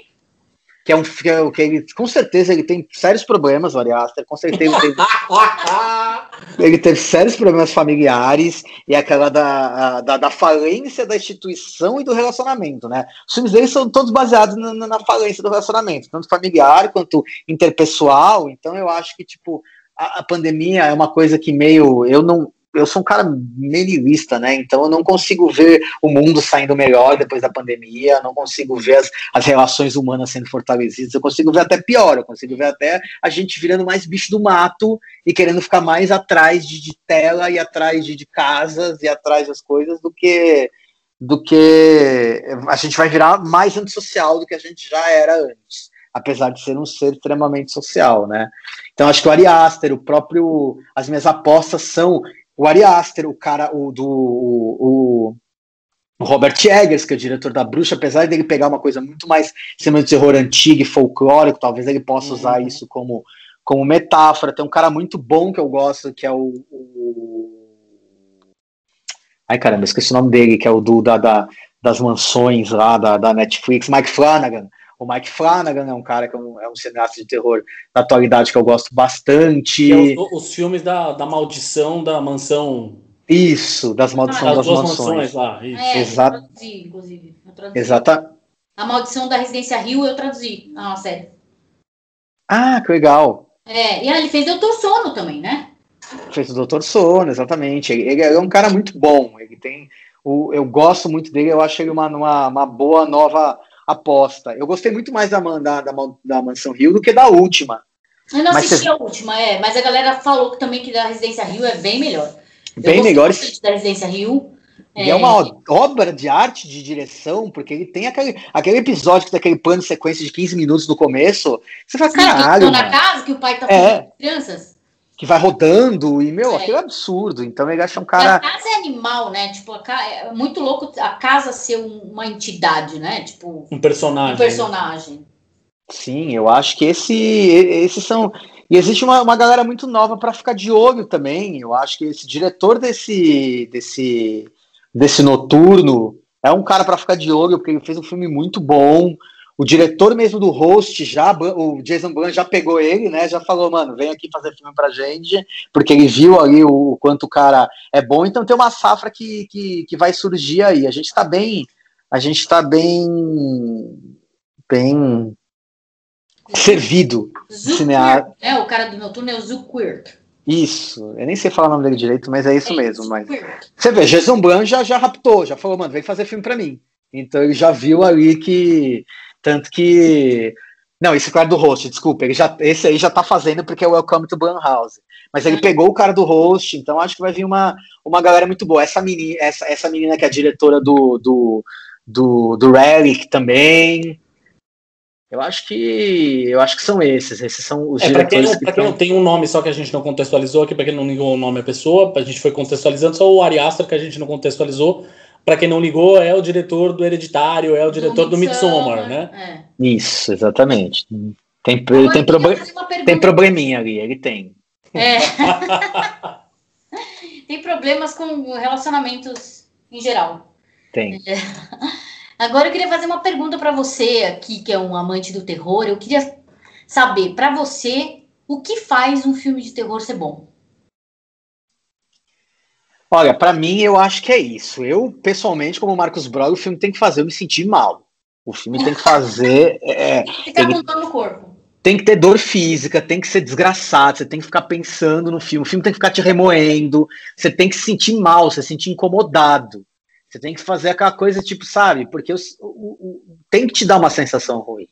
Então eu acho que os meus filmes preferidos de, de todos os tempos são esses esses que te fazem, te tira do eixo, né? Porque não adianta, aí a gente vai entrar, não adianta tipo só ter o jump scare ali, foi como você falou, que vai ser esse recurso fácil você vai se assustar. É a mesma coisa que pegar e jogar um gato, uma garrafa em você. É, você vai exatamente, dar um susto, gritar do teu lado. A música, a música vai subindo. Assim, é, é pum. É. Aí, porra, você vai se assustar. É, é, assim, eu tenho preguiça, eu tenho um pouco de preguiça de filmes de terror óbvio. Entendeu? Essa coisa de, de mostrar a cara do monstro. Eu não quero ver. Sim, sim. Os filmes do. monstro, para mim, ele é muito mais. Ele vai ser muito mais assustador na minha mente do que você mostrar o monstro para mim. Eu não Exato. quero. Então, assim, a, a, sombra do monstro, ou então a, a, o rosto da pessoa que vê o monstro é muito mais sugestivo do que mostrar o monstro para mim. Né? Por exemplo, um filme que a gente gostou, que a gente falou aqui que é bom pra caralho, mas que eu acho que sofre desse defeito no, no terceiro ato, é esse o His House não precisava ter aquela coisa escancarada ali no final, por mais que a gente saiba que é metáfora. Foi uma coisa que, meu, esse filme beirou a perfeição, mas a hora que tem a super exposição da criatura é, naquele terceiro ato. Aparece o cara, né? O feiticeiro. É, foi puta, mano, não precisava ter isso, sabe? Eu também eu concordo, eu sou dessa linha também, e eu não gosto daquele filme com. Ou o filme tem que ser uma comédia de terror, porque é. filme de terror com alívio cômico, os filmes do, do, do maldito do James Wan, o It 2, aqueles filmes da Warner, né? Aquele filme que vai ter aquele alívio cômico engraçadinho no meio de uma coisa que deveria ser, tipo, devastadora. Isso me perde, cara. Isso não é, é outro tipo de filme que eu não gosto, cara. Ou é humor negro ali daquele jeito você fala, caralho, bicho, que, que coisa errada. Ou é, tipo, o filme já é um filme de terror do Terrir. É outro filme que a gente assistiu recentemente, que vocês deveriam é, falar pra, pra sua filha assistir, é o A Volta dos Mortos Vivos, cara. É maravilhoso aquele filme dos anos 80, né? Tipo, cérebros. É engraçadíssimo. Desde o começo você fala, puta, meu, é um filme que não se leva a sério. Então, tipo, beleza. Agora colocar um monte de alívio cômico no filme, para mim, é, é, é, dureza também. Você falou do It, a gente assistiu, né, com ela. Ela não tinha visto ainda, eu sentei para ver com ela os dois. É... E de fato, ela gostou muito mais do primeiro do que do segundo. Pois é. É que, enfim, que eu tinha ido já com, com, com o filho adolescente no cinema, né? É, mas aí eu acabei indo, assistindo com ela aqui, não sei o que, e ela gostou de fato do, do segundo, até por, mais do primeiro do que do segundo, até porque o segundo, é, talvez, é isso que você falou, assim, o, o, alívio cômico, por exemplo, pesa pra caralho a mão, né?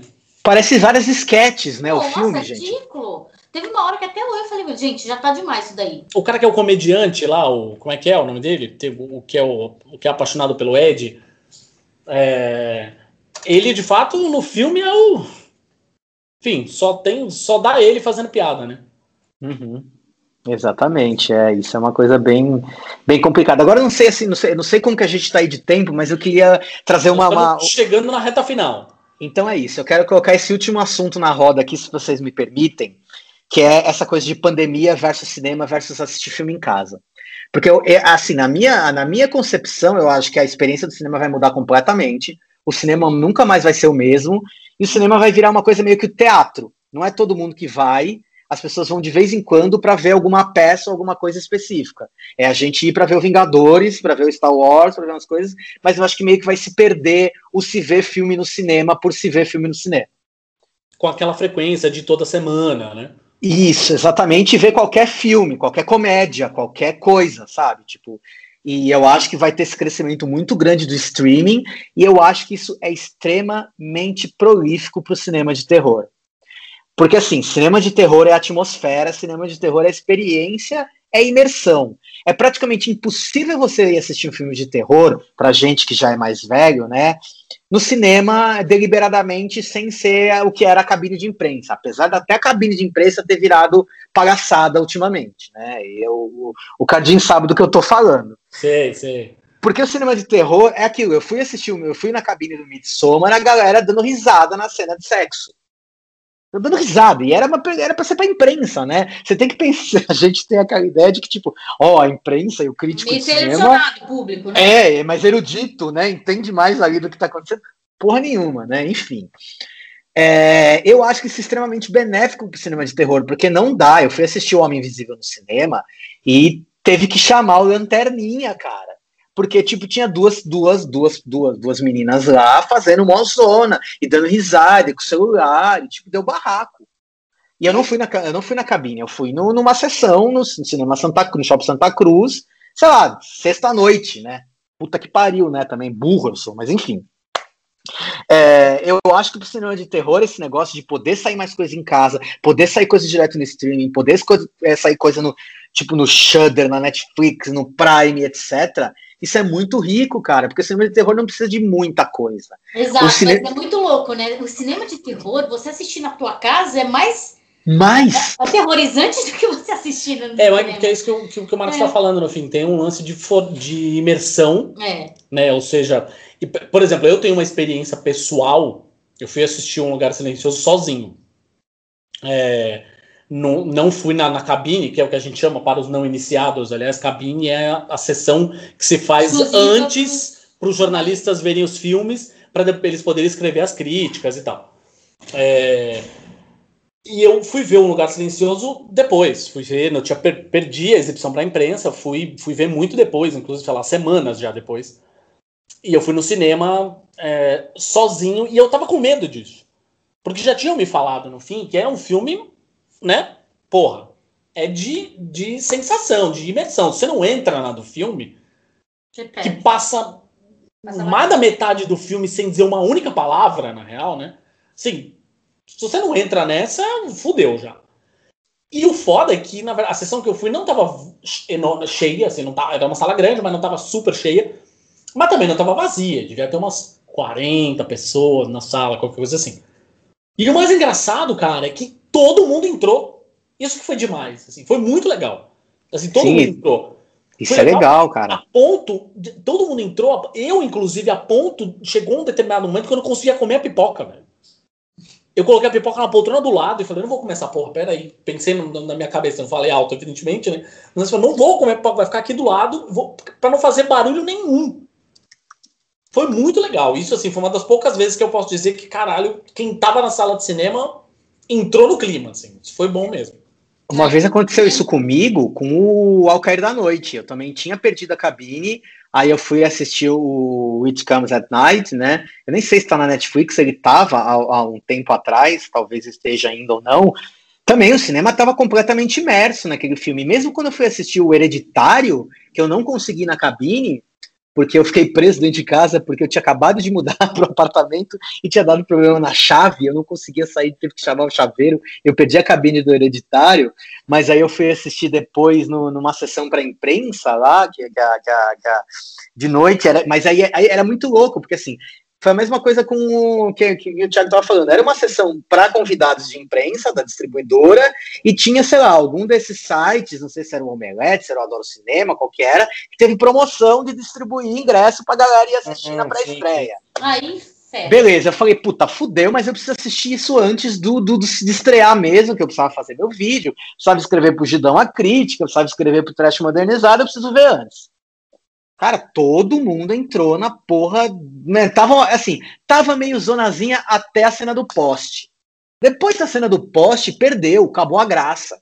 Tava todo mundo, tipo, numa bad e, e, envolvido por aquela sensação tenebrosa que o filme te dá, que vai, a escuridão daquele filme vai te abraçando aos pouquinhos. Tipo, vem cá, Sim. vem cá, vem cá.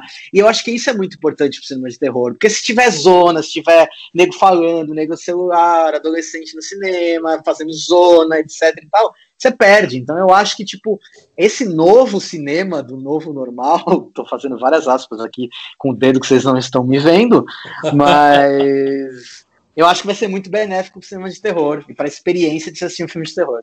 Eu acho que duas coisas, na verdade. A experiência, porque eu acho, por exemplo, Um Lugar Silencioso, Hereditário, são filmes, sei lá, A Bruxa, por exemplo. A Bruxa eu vi em casa sozinho.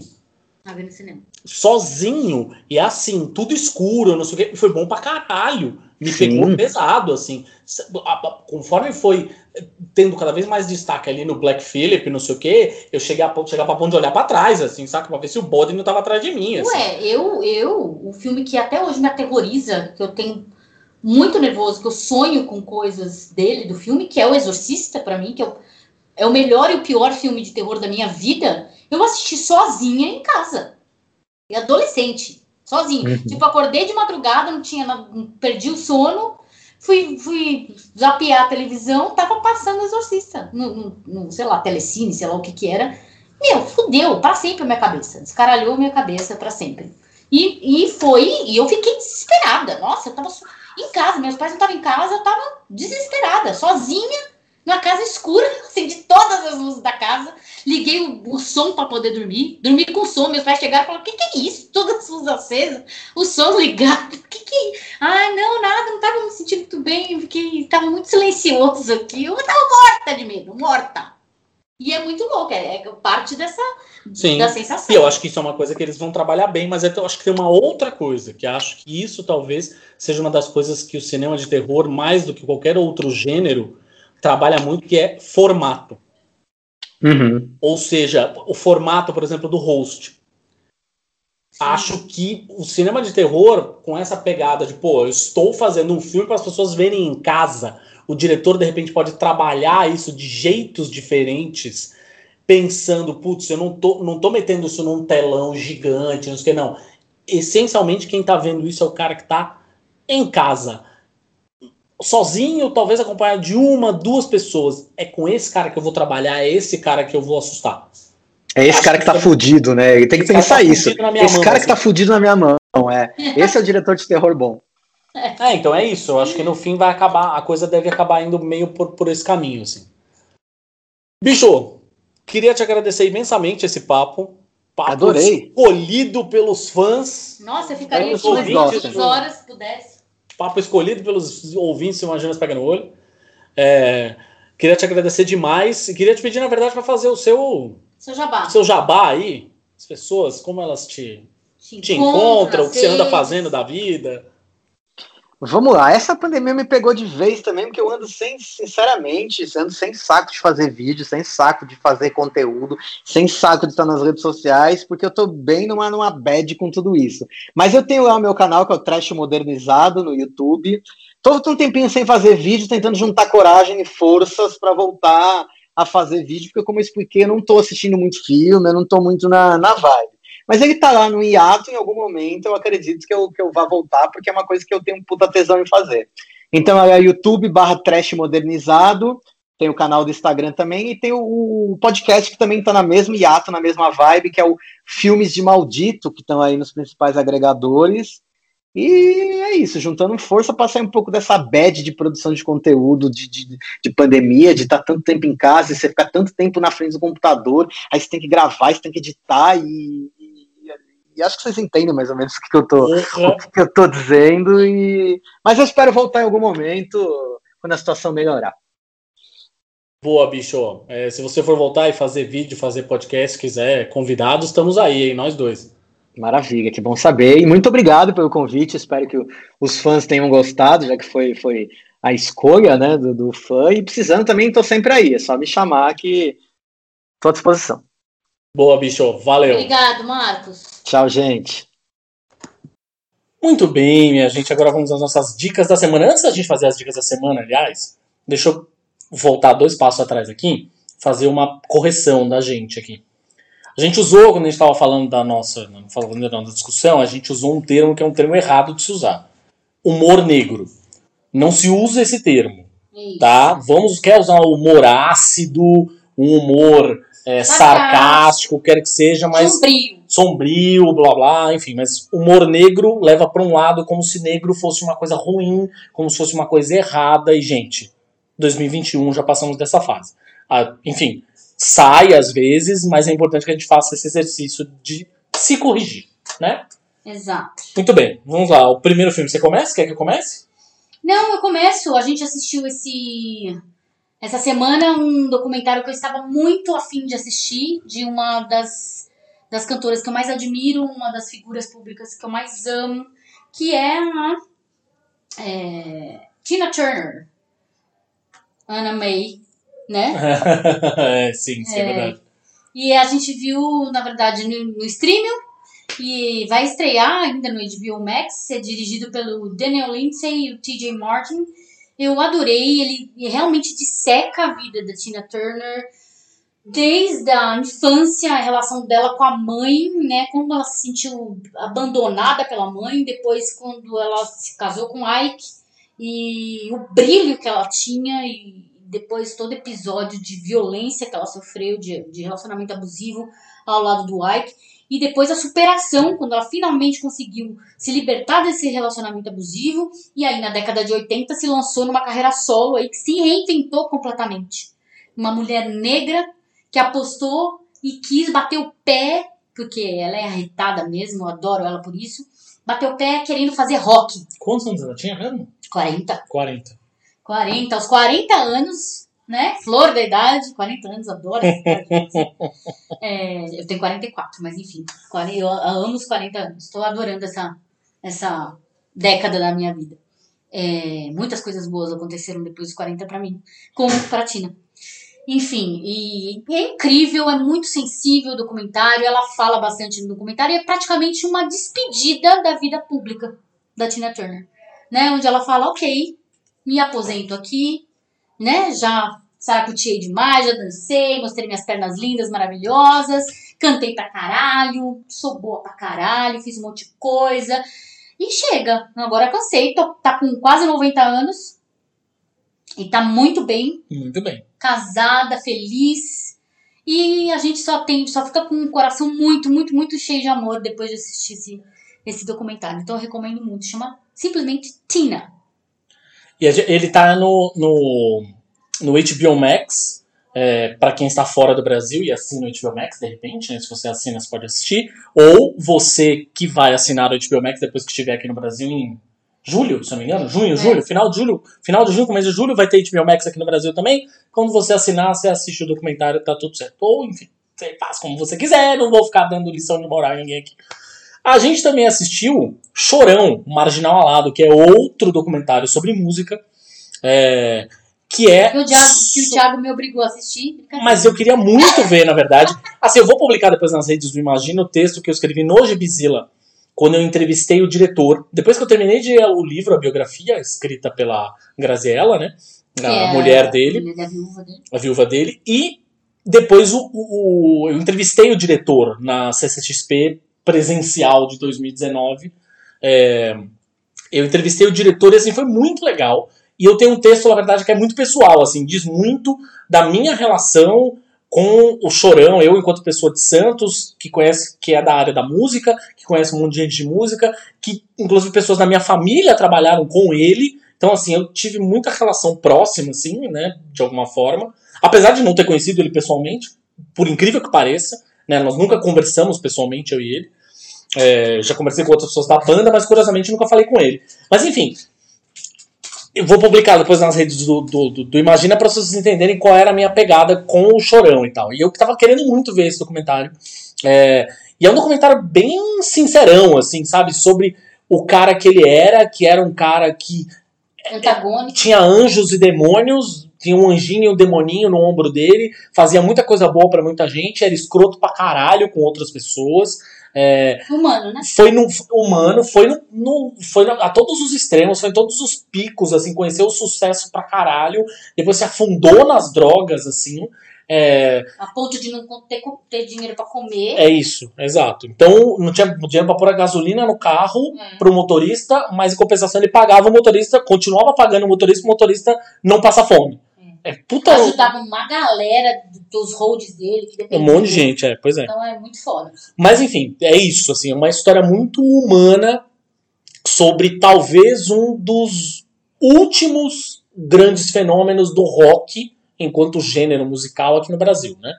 É, e que ainda hoje é a banda de rock mais ouvida no Spotify, por exemplo, no Brasil. Né? Ou seja, não vou colocar outros gêneros aqui, o sertanejo e o funk estão muito acima, né, em termos de, de acessos e de streams e tal.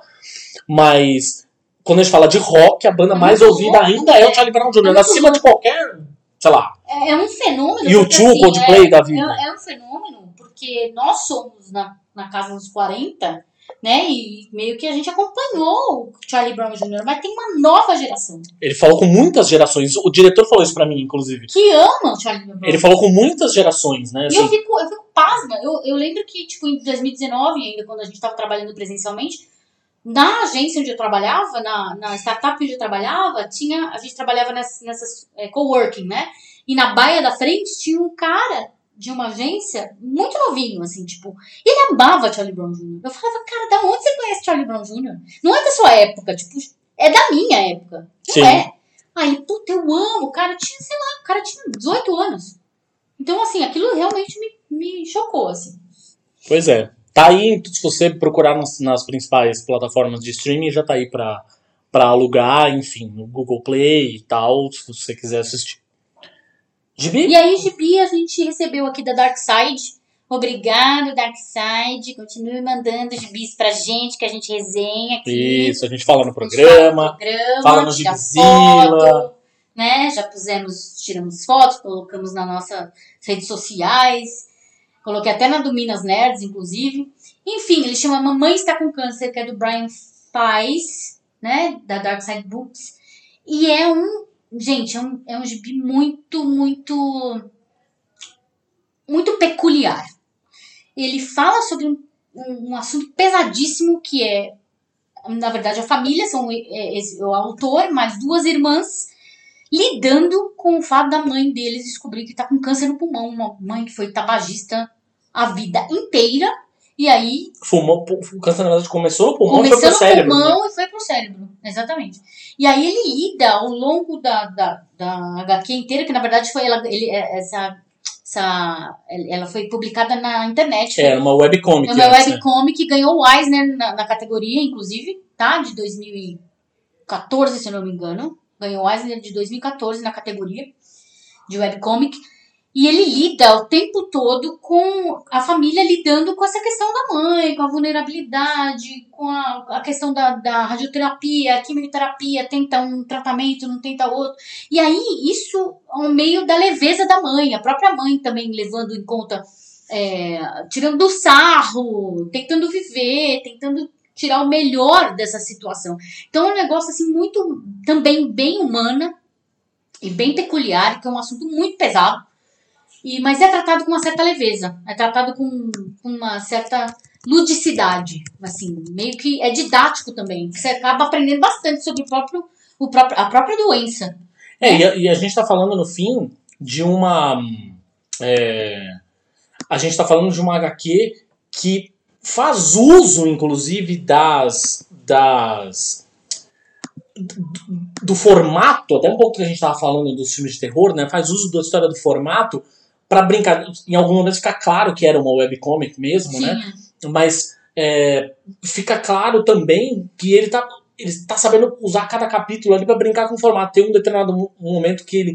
A HQ é quase toda em preto e branco, mas aí tem um momento que ele vai falar do passado, por exemplo, e ele faz tudo em tons de sépia, é, que parecem uns, uns retratos antigos. Aí tem um determinado momento que ele faz uma coisa que é tipo um jogo de tabuleiro. Você tem que seguir a reta, não sei o que, vai pra cá, vai pra lá, blá blá. Tem um outro momento que ele faz uma coisa tipo um HQ de super-herói. Aí fica tudo colorido. E aí são os três irmãos brigando entre tem eles. bastante metalinguagem, assim. tipo, É, bem legal. é bem legal mesmo. Então fica aí, Mamãe está com câncer do Brian Fiennes, da Dark Side Books. E aí tem um disco que a gente escutou essa semana aí, nas últimas semanas, enfim, que é uma delicinha e tal, e a gente queria, é, queria recomendar para todos vocês, que é um disco chamado Now and Then, que é o primeiro disco de uma banda chamada Soul Station.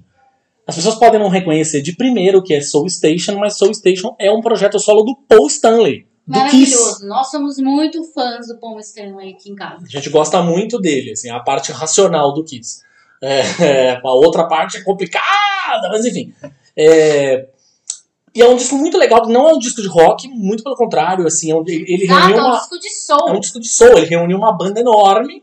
É, tem o Eric Singer, o, o- o baterista do Kiss, né? Ele trouxe o baterista do Kiss pra tocar com ele, mas de resto é uma banda gigantesca. assim. E é, multi, é legal porque é multicultural. Tem negros, tem, tem Latinos, latinos, é tem isso. brancos, tem uma galera. Não sei se tem algum oriental, mas é multicultural. É muito legal porque tem muita gente de. Ah, sim, detalhe, e tem o Rafael Moreira, que é um guitarrista brasileiro, que foi o cara que tocou na turnê solo do Live to Win, que é um disco maravilhoso, inclusive quem não escutou, escute da carreira solo do, do, do Paul Stanley, que aí é mais rock mesmo e tal. Mas no caso do Soul Station, assim, é um disco de soul, de R&B mesmo, meu, só É, tem classicão de soul. É só maravilhoso. classiqueira, uma delícia. Assim, tem várias músicas, tem assim, ó. tem aqui, tem até a lista dos homenageados. Tem All Green, Smokey Robinson, The Temptations, Five Miracles. Step Taps. É, é Tem muito legal, assim.